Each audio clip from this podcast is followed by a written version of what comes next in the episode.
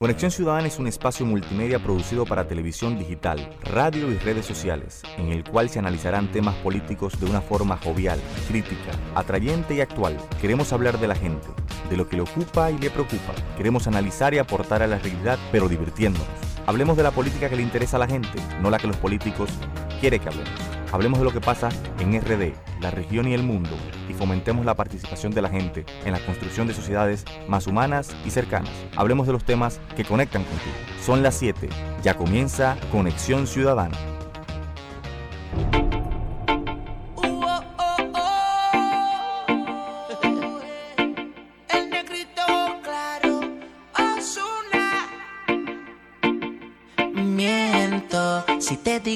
Ti no ando pensando. Quisiera saber lo que estás haciendo. Te llamo, pero me sale ocupado.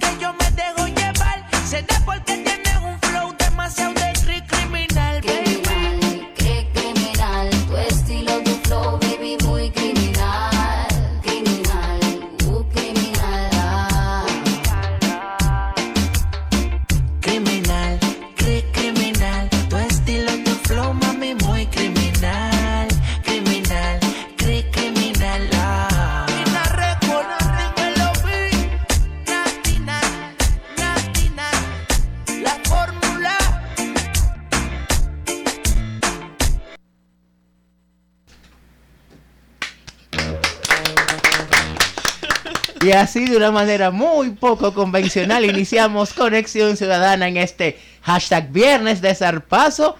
Mi nombre es Alexei Tellería. Saludos, Indira. Hola, Alexei, ¿cómo estás? Yo, muy bien, muy bien, preguntándome dónde están los criminales.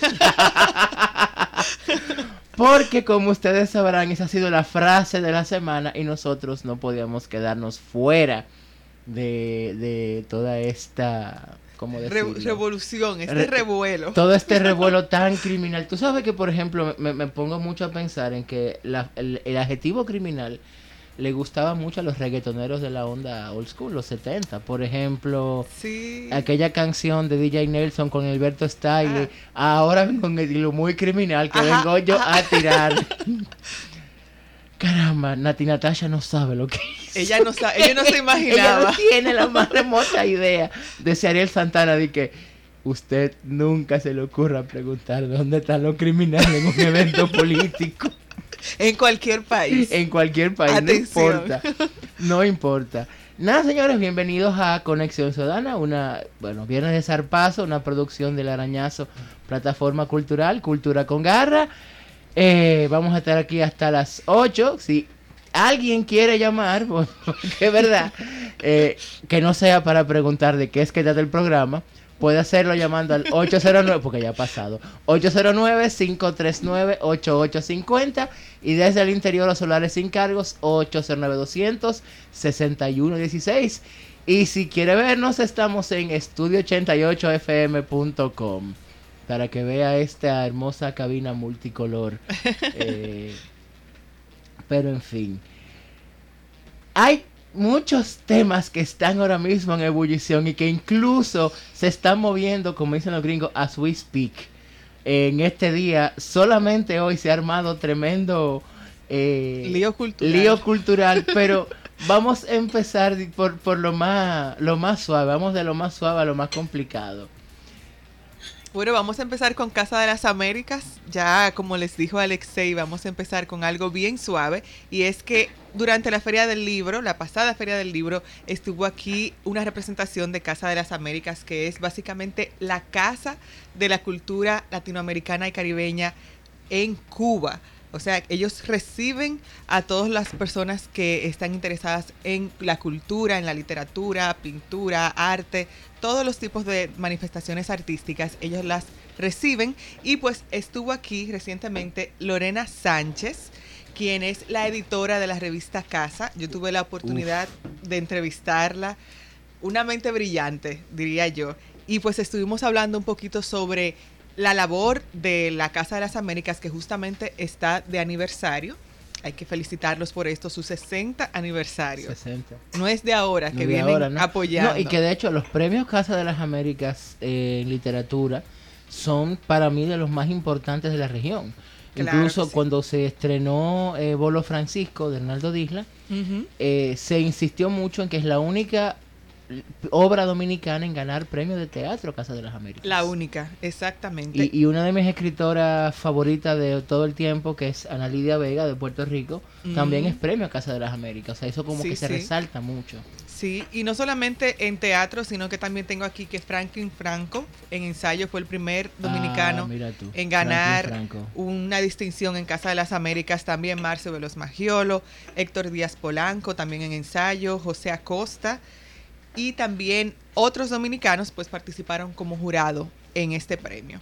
Y también que tengo que destacar algo que me dijo Lorena, que pienso que es muy interesante, y es que ella vino aquí no solamente para participar en la Feria del Libro, sino también para hacer una especie de colección dominicana que se va a presentar en Casa de las Américas. Estoy buscando que la, la cita. ¿Dónde hay que escribirle? Lo tengo aquí. Hemos tenido a grandes autores dominicanos como jurado del premio y vengo acá con la intención de armar un dossier dominicano para la revista Casa, entre otros proyectos también relacionados con República Fuera Dominicana. del área, tú, me das su correo para escribirlo. No, porque, Claro, porque claro. Uno nunca sabe, uno nunca sabe. Siempre es bueno que se tenga diversidad de opiniones cuando se vaya a hacer ese tipo de cosas. Claro que sí. Para que no pase como cierta antología que anda por ahí. Pues sí, entonces, Continuando. continuando, tenemos que eh, hay también un caso muy interesante vinculado a los egresados de las Mm. escuelas de formación artística. Guay. Escuela de Formación Artística de la Pucamaima y de la Universidad Católica de Santo Domingo. Justamente hoy, como decía Alexei al principio, que hubo, que hay una revolución, un, lío. Sí, como que todos pensábamos que después de la feria, como que la ebullición cultural iba como Que iba que a- iba a a- bajar así como, bajar como, la, como, la, como la burbuja, pero no, al contrario, alguien como que le echó levadura.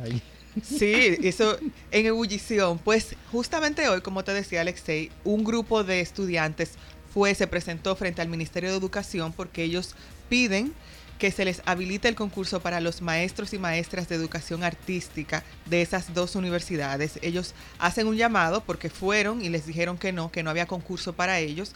Ellos dicen que son en su mayoría artistas de profesión que buscan el cambio en la formación artística de escuelas públicas. Y es algo que tiene en realidad muchísimo sentido porque Toda la lógica si del se quiere planeta.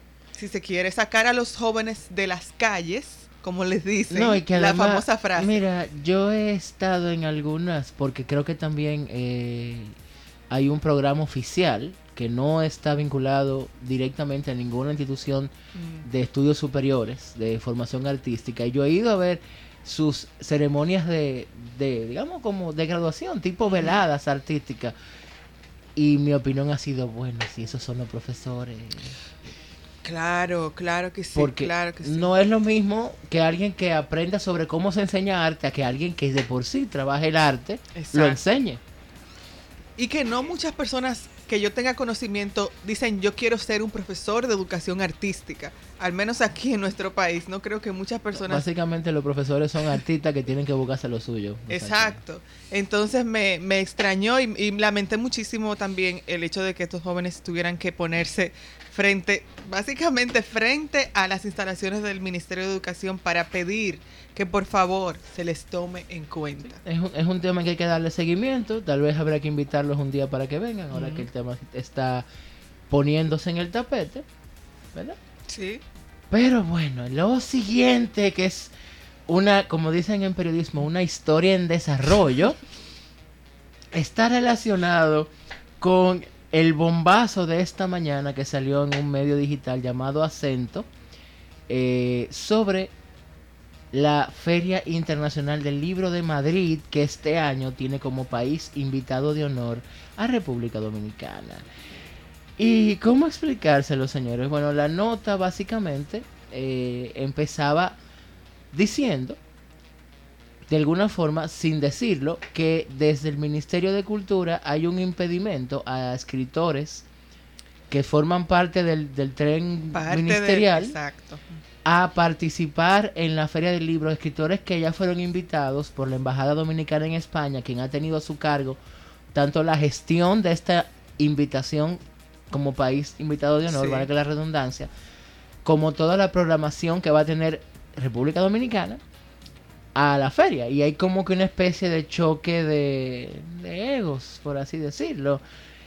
Pero el tema no termina ahí. O sea, veíamos hoy a- la idea era comentar que eso estaba pasando. Incluso que esta situación que se comentaba en los corrillos culturales, sobre todo durante la Feria del Libro, ahora salió a la luz pública con esta nota. Pero resulta que en la tardecita nos llega una nota del ministerio.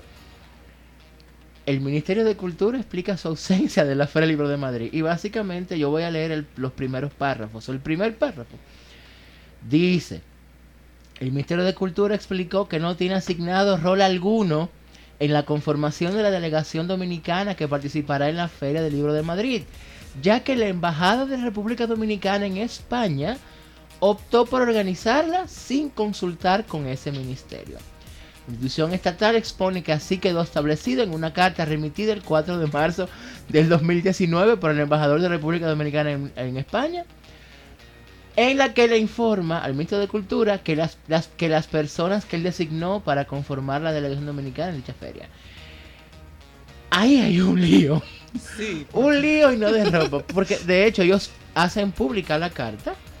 Y la carta lo que dice es eso. O sea, ante el requerimiento del ministerio respecto a que estábamos en marzo, ellos no, no tenían ningún tipo de información sobre la delegación o la organización, el embajador contesta diciendo, no, no, no se preocupe, ya nosotros resolvimos. Porque recordemos que al final del día, si bien un tema como la feria, una feria del libro debería correr bajo la responsabilidad de cultura, las embajadas y consulados responden a la Cancillería. Claro. Pero al final del día, todo esto es un choque muy complicado de egos. Y si bien la misma carta invita al ministro a participar, eh, lo que está diciendo es sí, pero descuide que nosotros ya resolvimos. Y ese, obviamente, esa situación contestada hoy por el ministerio, sigue siendo una historia en desarrollo que supongo que continuará hasta que llegue la feria del libro en Madrid. En- de 31 de mayo al 16 de junio. O sea Tal vez para ese tiempo sea. Nos, nos queda así, porque de repente incluso el ministerio decidió que no iba a responder, no, no ha respondido eh, toda la novela que todavía se sigue dando en la escena literaria de Puerto Rico respecto al asunto de los himnos durante el acto inaugural. Oh, Eh, todavía esta semana mis contactos escritores en Facebook de Puerto Rico estaban sazonando el tema porque había mucha desinformación respecto a si solamente se interpretó el himno sí. norteamericano, si fueron los dos, que por qué los dos, que por qué las dos banderas, que, Sí, se- sí. que, que en Guadalajara no pasó eso, eh, que entonces tirándole la cuava en algún momento o bien al ministro, o bien al gobierno, o bien al gobierno de Puerto Rico. Eh, claro, como alguien que conoce la situación, yo puedo decir que en Guadalajara, cuando la dedicatoria fue a Puerto Rico, era otro partido el que estaba gobernando en Puerto Rico. Que es un partido que no Ah, que no tiene esos intereses. que plantea una unión permanente, pero como está actualmente, statu quo, que permite cierta soberanía, pero el que está ahora plantea la unión permanente como Estado. Oh. Entonces, por eso, y créanme que gente de ese partido son, han sido capaces de ir a romper un- una puerta de cristal de una oficina pública con una bandera gringa para que la pongan porque la dependencia decidió que no le van a poner. O sea que eso no, en caso de que hubiera sido así, puede entonces ser también influencia de los mismos representantes de Puerto Rico oficialmente. También no olvidemos que mucha, mucha, hubo mucha incomodidad sobre con el tema de que viniera la, la esposa del gobernador y que fuera ella que diera el discurso de apertura, considerando que hace unos años en una entrevista ella dijo, defendiendo el idioma inglés, que, y no estoy mintiendo, si Paulo Coelho no hubiese traducido 100 años de soledad al inglés, nadie lo hubiese leído. Sí, dije, lo dije bien, lo dije bien. Me acaba de Lo dar un dije bien. infarto. Exacto. O sea, dio, para ella, Paulo Coelho escribió 100 años de soledad. Pero de verdad, Sí, Alexei, está en video. O sea, está en video. no lo porque fue, fue- yo te lo voy a buscar, fue una entrevista para la televisión. Y obviamente la crisis fue larga. Entonces, esta mujer se, se dispara con un discurso hablando de la importancia de los escritores puertorriqueños y qué sé yo. Todo el mundo, como que, en serio, manita. wow. Pero en fin, en lo que decidimos y bajamos la tensión respecto a- al microinfarto de Indira, Sí, porque vamos a ir música. Yo de maldad quiero ponerles a una agrupación de rock dominicano que se llama Guaitiao, que es una de mis favoritas, con una canción eh, de su única producción, Hermanos de Sangre, llamada En esta gran ciudad. Vamos arriba.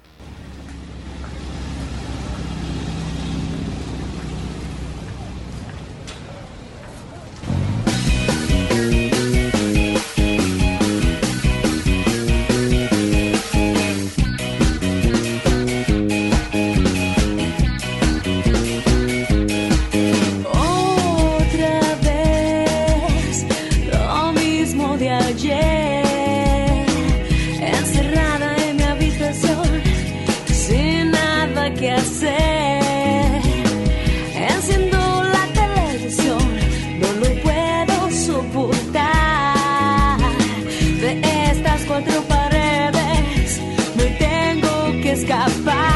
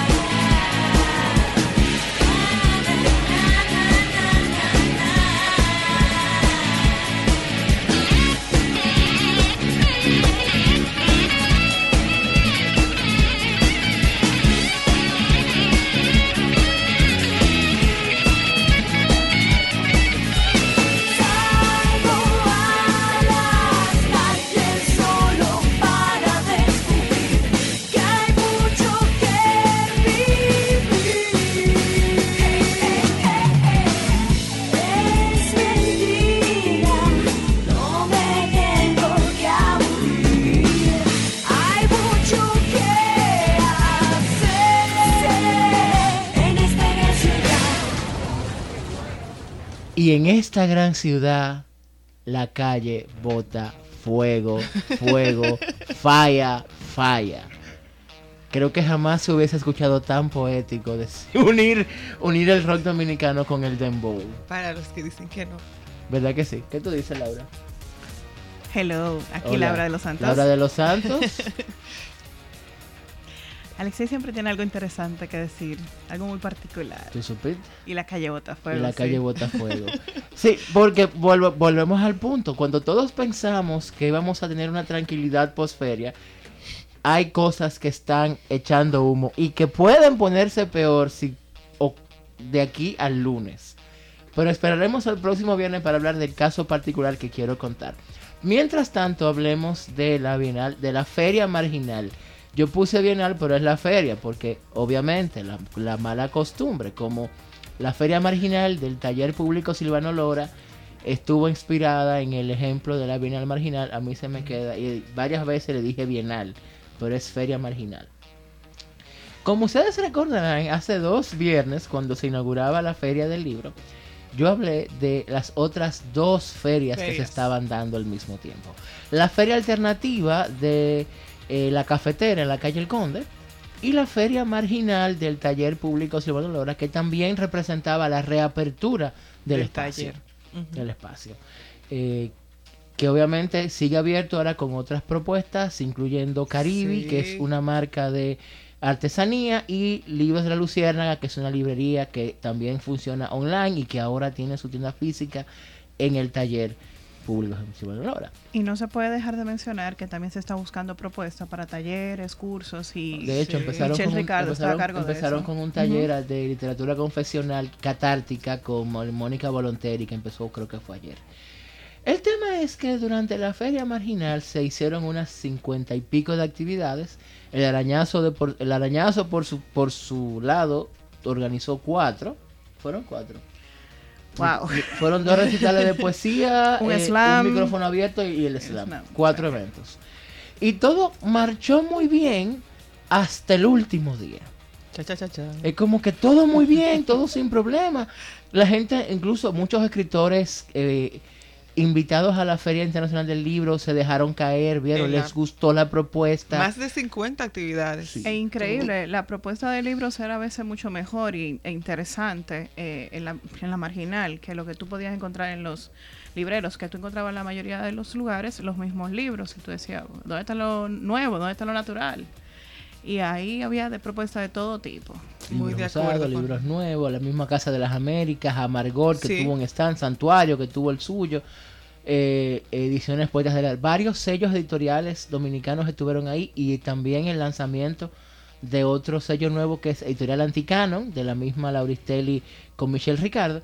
Y todo muy bien hasta el último día a a las 7, 8 de la noche cuando se aparecieron Ah, wow. 7 dos y 40 Ah, 7 y 40. pm. Wow. Se aparecieron dos agentes de policía reclamando que bajaran la música porque había una actividad que fue la única musical. Eh, se aparecieron exigiendo sin ningún sonómetro y sin nada que bajaran la música. Y ya ellos estaban apagando los equipos cuando Sí. ellos llegaron a decir que apagaran la música. Exacto. Y lo que fue más extraño, inclusive para la gente de la marginal, era que decían que los vecinos estaban solicitando ese silencio, cuando los vecinos eran los principales que estaban participando de esta. Nos, nos huele a algo muy extraño. eh, y, y es muy penoso como que uno dice, estaban esperando el momento porque desde el principio se sentía cierta animadversión a que ese evento se hiciese con ese nombre, Sí.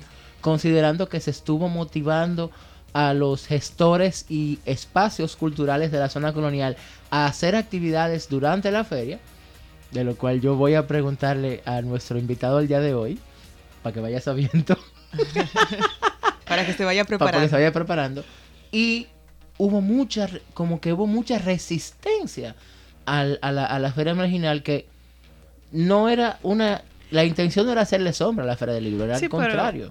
Esa resistencia no se veía a la clara. Tal vez uno lo decía, uno decía resistencia, pero era un grupito que tal vez entendía de sobre esa resistencia. Pero todo llevó bien, todo funcionó en la marginal y es simplemente utilizar un espacio más para una serie de actividades que Luis Graja, nuestro invitado de hoy, podría abundar más sobre esos temas. Y actividades también, Laura, que tal vez no tuvieran cabida en la feria normal. Sí, Exacto. Pienso que es algo normal Exacto. que haya otros espacios donde se pueda ir, porque el- al final es la cultura es para todos, como siempre dice Alexei. Y eso es lo interesante de hacerlo en la zona colonial, de que va, hay diversidad, espacios, eh, lugares donde tú puedes hacer hasta una el paso la cafetera, que tuvo actividades. Y es Claro. simplemente los mismos miembros de, la- de los sitios nocturnos que están en la zona aprovechar esta oportunidad para tener mayores ingresos, que Mm, así pasó. Y tuvimos actividades fuera, inclusive en bares, y, y que fue bastante interesante. Pero ese ha sido como que el, el- el- la calle bota fuego de hoy. Vamos, vamos, vamos a esperar que este tipo de cosas deje de pasar, porque Claro. realmente nos hace pensar lo que no deberíamos. Eh, y lo dejamos de ese tamaño. Vamos a ir a unos comerciales y seguimos aquí en el Viernes de Zarpazo en Conexión Ciudadana. Sintoniza de lunes a viernes de 7 a 8 de la noche por estudio 88.5 FM Conexión Ciudadana. Conexión Ciudadana es un espacio multimedia producido para televisión digital, radio y redes sociales, en el cual se analizarán temas políticos de una forma jovial, crítica, atrayente y actual. Queremos hablar de la gente, de lo que le ocupa y le preocupa. Queremos analizar y aportar a la realidad, pero divirtiéndonos. Hablemos de la política que le interesa a la gente, no la que los políticos quieren que hablemos. Hablemos de lo que pasa en RD, la región y el mundo, y fomentemos la participación de la gente en la construcción de sociedades más humanas y cercanas. Hablemos de los temas que conectan contigo. Me dijeron no puedes, pero que me digan no puedes es una idea con la que nunca he podido lidiar.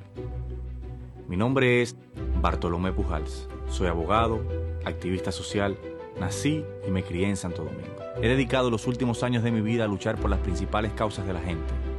Vestí de amarillo, vestí de negro, vestí de verde. Encendí velas, me encadené, marché. Pero hoy he decidido hacer algo más de lo que hasta ahora he hecho. Llegó el momento de que uno de los nuestros nos represente.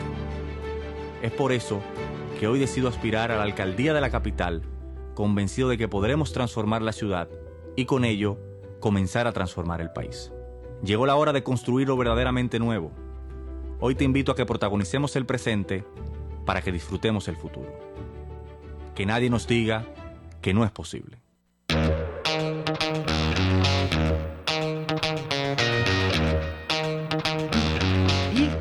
Y, estamos de vuelta con Viernes de Zarpazo en Conexión Ciudadana. Eh, permítanme, antes de empezar, pasar a la entrevista del día de hoy, informar que en el día de mañana es el lanzamiento de un espacio llamado hashtag la red de la Cámara TIC, que es la Cámara de Empresas de Tecnología de la Información y Comunicación. eh, con una serie de eventos y uno de ellos es una conferencia sobre branding personal con Arturo López Valerio. Esto va a ser mañana 11 de mayo en la Universidad Católica Santo Domingo a las 4 de la tarde. Eh, no dice dónde en la universidad, pero sospecho que es en la biblioteca de la, La universidad. Eso La siempre biblioteca. así. La, Eh, la, entrada es libre, abierta, pública y, y democrática. Eh, o sea que usted va, le cae y va a tener la oportunidad de poder aprender sobre varios temas, porque también va a estar Mite Nishio, pero no me acuerdo de qué va a hablar, pero la de Arturo es sobre branding personal. Dicho lo anterior, vamos al plato fuerte de este programa. Resulta que eh, ni siquiera acabándose fue el sábado antes de la clausura. Antes que termine, yo siento como que me estoy metiendo en un lío contigo aquí. No, que va, no, no. Dale, dale. no, no, no, Ya te más- escucharon hablando. Más, más fácil me meto yo en el lío. Ah, ok, supiera, pero bueno. Yo, yo estoy medio consciente de lo que voy a hacer, pero no importa. Eh, el señor Luis Graham Castillo, eh, gestor, curador, amigo, escritor, eh, hermano de tijera, eh, saludos. Hola, ¿qué tal? Gracias por la invitación. Bien. Pues la idea de, de invitarte estuvo vinculada a algo que tú escribiste el sábado antes de la clausura en Facebook, un estatus que muchos nos sentimos identificados porque era como unas, una suerte de disección de la feria como estábamos viéndola, los que estábamos adentro, no de la feria solamente, sino también del sector cultural. Eh, y, en, y en un momento cuando todavía no era oficial que iba a quedarse en la, en la zona colonial, pero ya empezaban a darse los spoilers, por así decirlo. De hecho, eh, tú lo decías como algo no confirmado, yo te, yo te iba a comentar que casualmente el viernes de anterior, o sea, el viernes 5, no, el viernes 3, el ministerio envió una nota declarando que el ministro decía que si por él fuera, se quedaba en la zona. Sí, pero era algo que se quedaba como una posibilidad. Exacto, pero Es el lunes cuando, el domingo en la noche cuando ellos confirman que oficialmente se queda en la zona colonial. Exacto, no, por eso, pero yo lo vi como una especie de... Ya nos están preparando, o sea, nos acaban de poner el alcoholcito, nos soplaron un chin y por ahí viene la aguja. Y efectivamente la aguja llega el domingo cuando el ministro dice, como fue tan exitosa, que esa es la palabra, exitosa, pues se queda. Que luego uno no entiende del todo eh, cuál es el criterio para definir exitosa una feria del libro. Eh, más cuando tú piensas un evento como este que, bueno, en todo mundo obedece a ciertos objetivos y ciertas búsquedas particulares o ciertos logros que tú quieres que, que un evento como este como que alcance, pero aquí la idea de que venga un millón de personas en 10 días de feria y que, o que se supone que viene 10 millones de personas, yo no sé ni siquiera cómo pueden medir eso en un espacio como la zona colonial. Pero ya eso es un éxito para ellos, cuando realmente el éxito Wow. está por otro lado, en una feria del libro, que es ventas, ese, ese tipo de cosas. Justamente iba a preguntar eso, que si, si se habla de éxito, ¿sería entonces la venta de libros? O, Bueno, no- porque no es- cualquiera puede ir y pasar por la feria, y más en la zona colonial. No, y puede yo. ser la venta de 8 millones de pesos, pero pueden ser 8 millones de pesos de Paquito. Entonces yo quisiera De saber hecho, qué la- tipo de la, libros la se gestión leyeron. antigua siempre planteaba, decía, libros y materiales educativos. En materiales educativos cabía todo. Cabían los Claro, y es importante cabía- hacer esa separación. Claro, ellos nunca dan unos detalles. Al final de todas las ferias, desde el principio, desde la primera feria del libro que se hizo en este país, que es antes de Ministerio de Cultura, Exacto. eh, se ofrecen estadísticas. Bueno, sucedió esto, los libreros vendieron tal cantidad. Al- hubo un momento que incluso daban cifras de venta, Sí. que, lo que no se está haciendo en las últimas ferias. Aunque dicen que rom- rompen récords, dice la nota de esta feria en particular.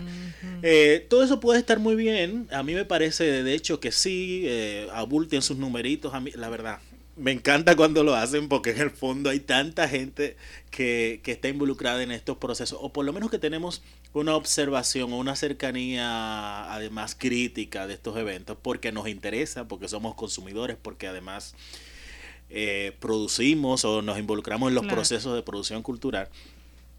Al final, eh, yo iniciaba este artículo que tú refieres, Alexei, eh, o desde el principio. Realmente quería hablar de, por qué- de la feria en la ciudad colonial, porque lo que se decía es que era una mala idea. A mí no me parece una mala idea de entrada, es lo que quería decir.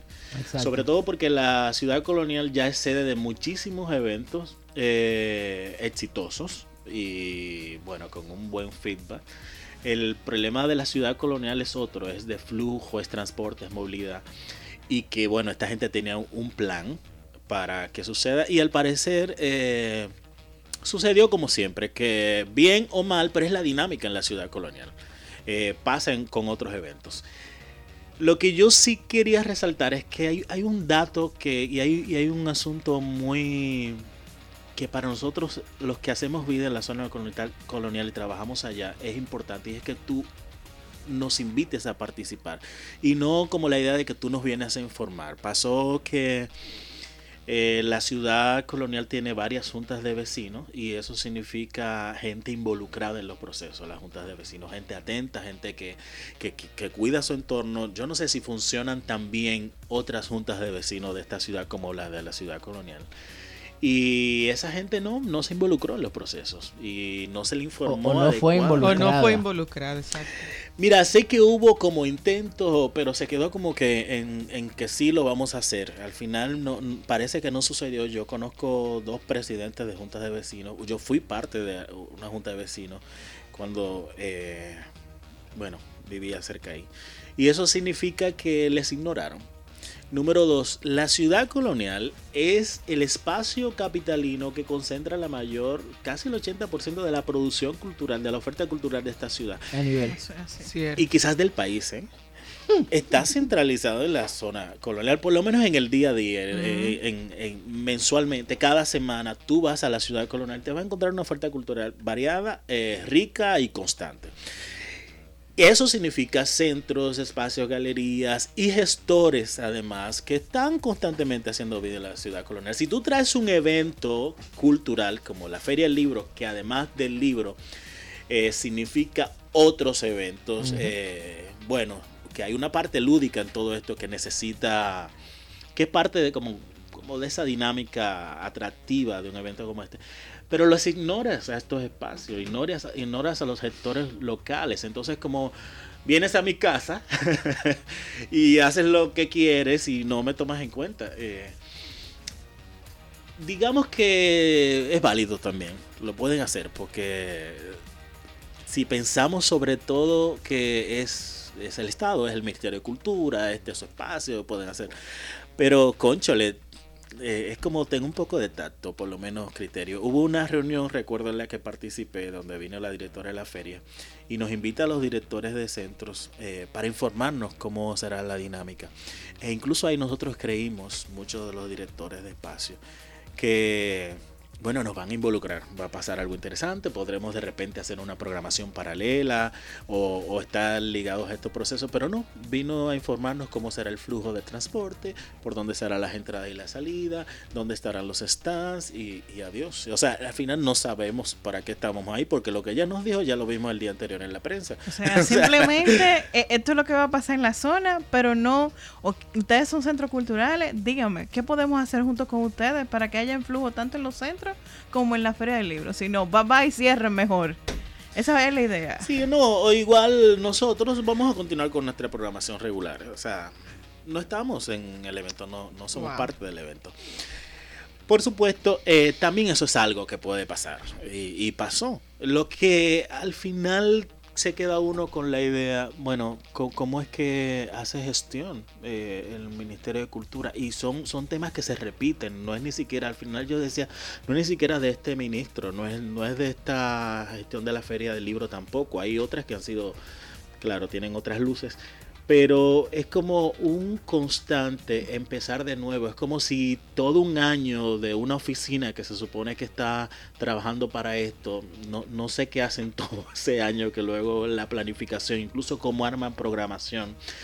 No es satisfactorio, no es satisfactorio desde el punto de vista de quien importa en ese evento, que es el usuario. eh, y yo soy un usuario. Exacto. O- o- o sea, nosotros lo somos. Entonces, yo quisiera como que nos escuchen. Yo quisiera como que nos lean, pero a veces tampoco significa nada. Y uno parece como que está dando golpes al aire en todo esto. Ah, Tú decías ahorita, y eso yo lo quiero retomar, que bueno, esos escándalos del Ministerio de Cultura, pero eso, esto es importante porque al final quizás es lo que hace falta para que el Ministerio de Cultura o la cultura no sea como el patito feo eh, eh, de todas las dependencias del Estado, de todos los, los rubros donde el Estado debería estar invirtiendo, debería prestando, prestarle atención. Realmente el Ministerio de Cultura en casi todos los gobiernos que hemos tenido en las últimas décadas es como un, un asunto terciario. El centro de, mesa, último yo lo lugar. llamo. El centro de mesa. Si Sí, está entonces, bien, eh, si no. A veces con flores, a veces con frutas. Sí, exacto. Wow. Esto, esto que está pasando con Feria del Libro Ma- Madrid, por ejemplo, eh, yo creo que tiene mucho la razón el, el embajador cuando de, eh, de entrada, desde que logra que eh, eh, Dominicana esté en la Feria del Libro, decide, bueno, déjame ver, buscar gestores que yo conozco que pueden armarme un buen equipo y todas estas cosas.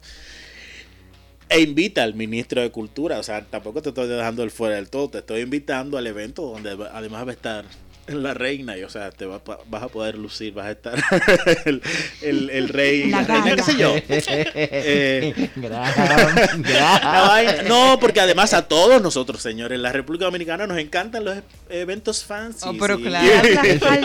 Y entonces te estoy eh, invi- invitando a Armenia, vaya, o sea, podrás estar. Claro, eh, entonces surge este como un celo que sale hoy en la prensa, pero ya nosotros lo sabíamos Sí, hace días, porque incluso días. varios de esos son nuestros amigos que, que ya le están diciendo, bueno, le están literalmente intimando a que entregue carta de renuncia si vas al evento. Lo dice, eh, eh, incluso dice. Acento recoge esa idea que me imagino que informado por, por el embajador y estos mismos escritores.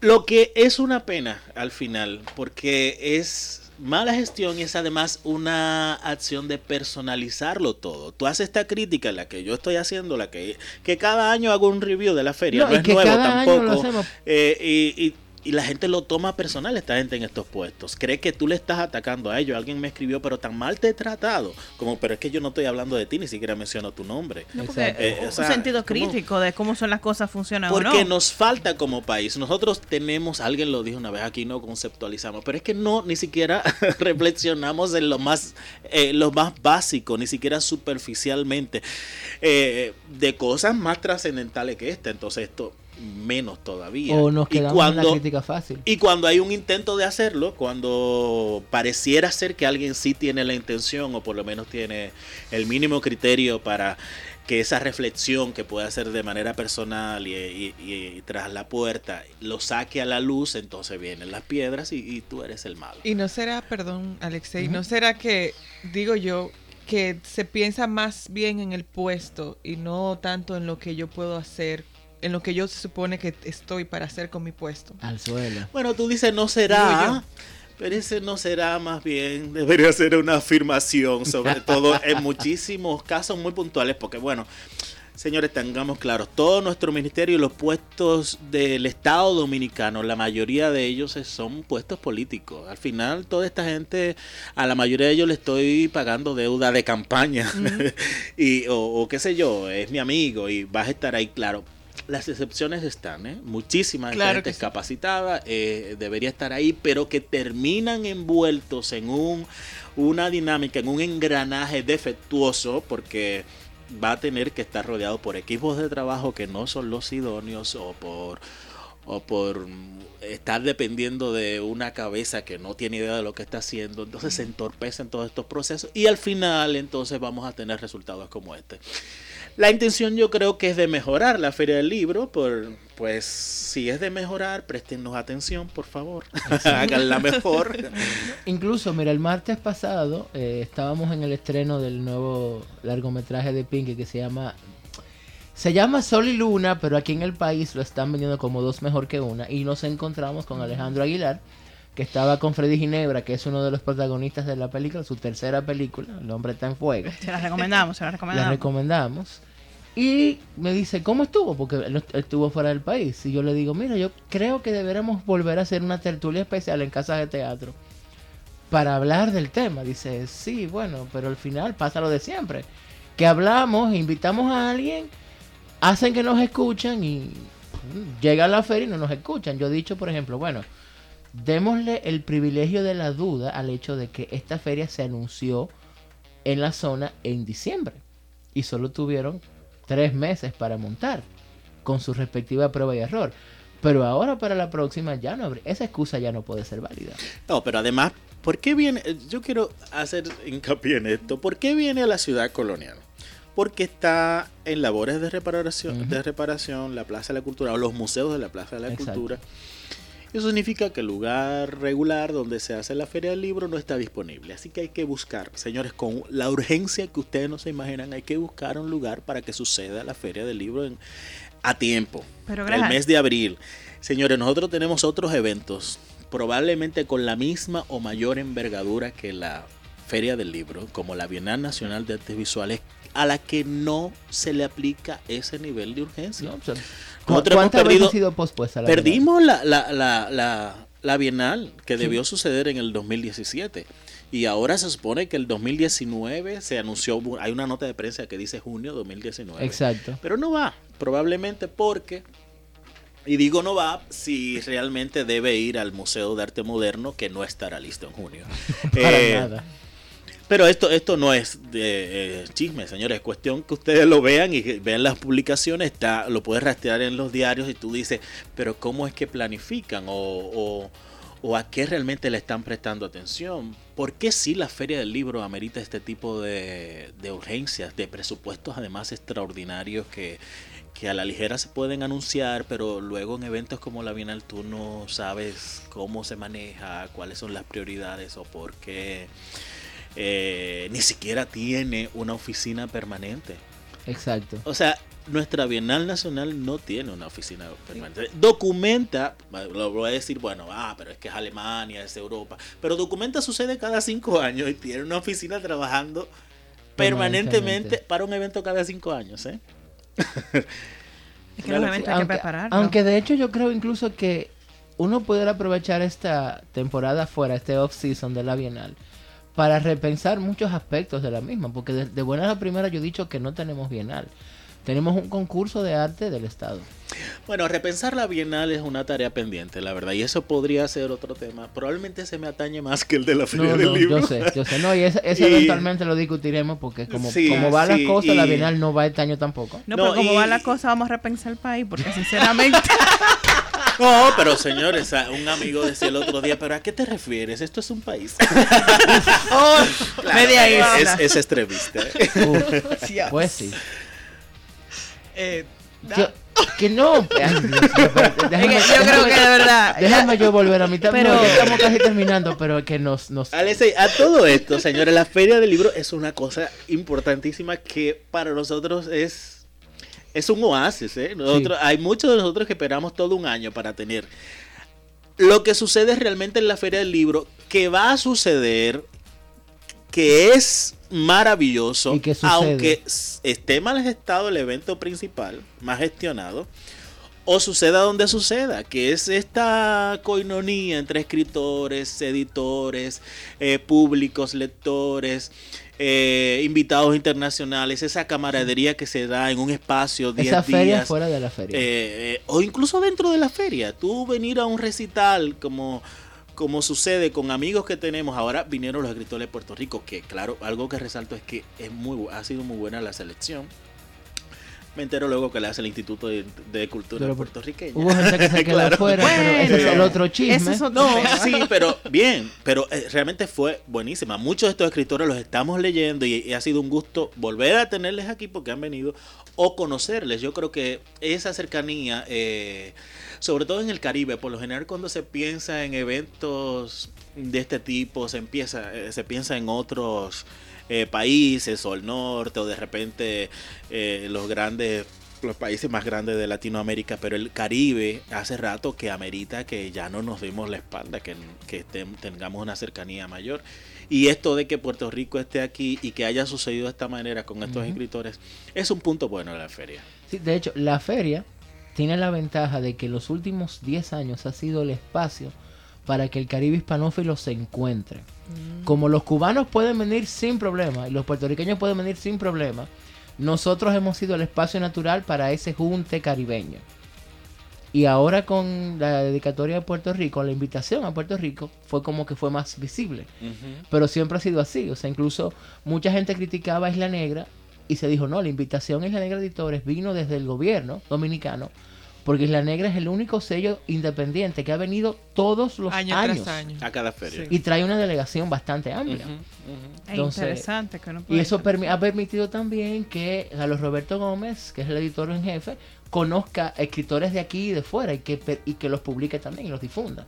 Entonces, para mí, en ese aspecto, la feria, como tú dices, a pesar de quien esté, es exitosa para los que vivimos ese, ese, ese entorno.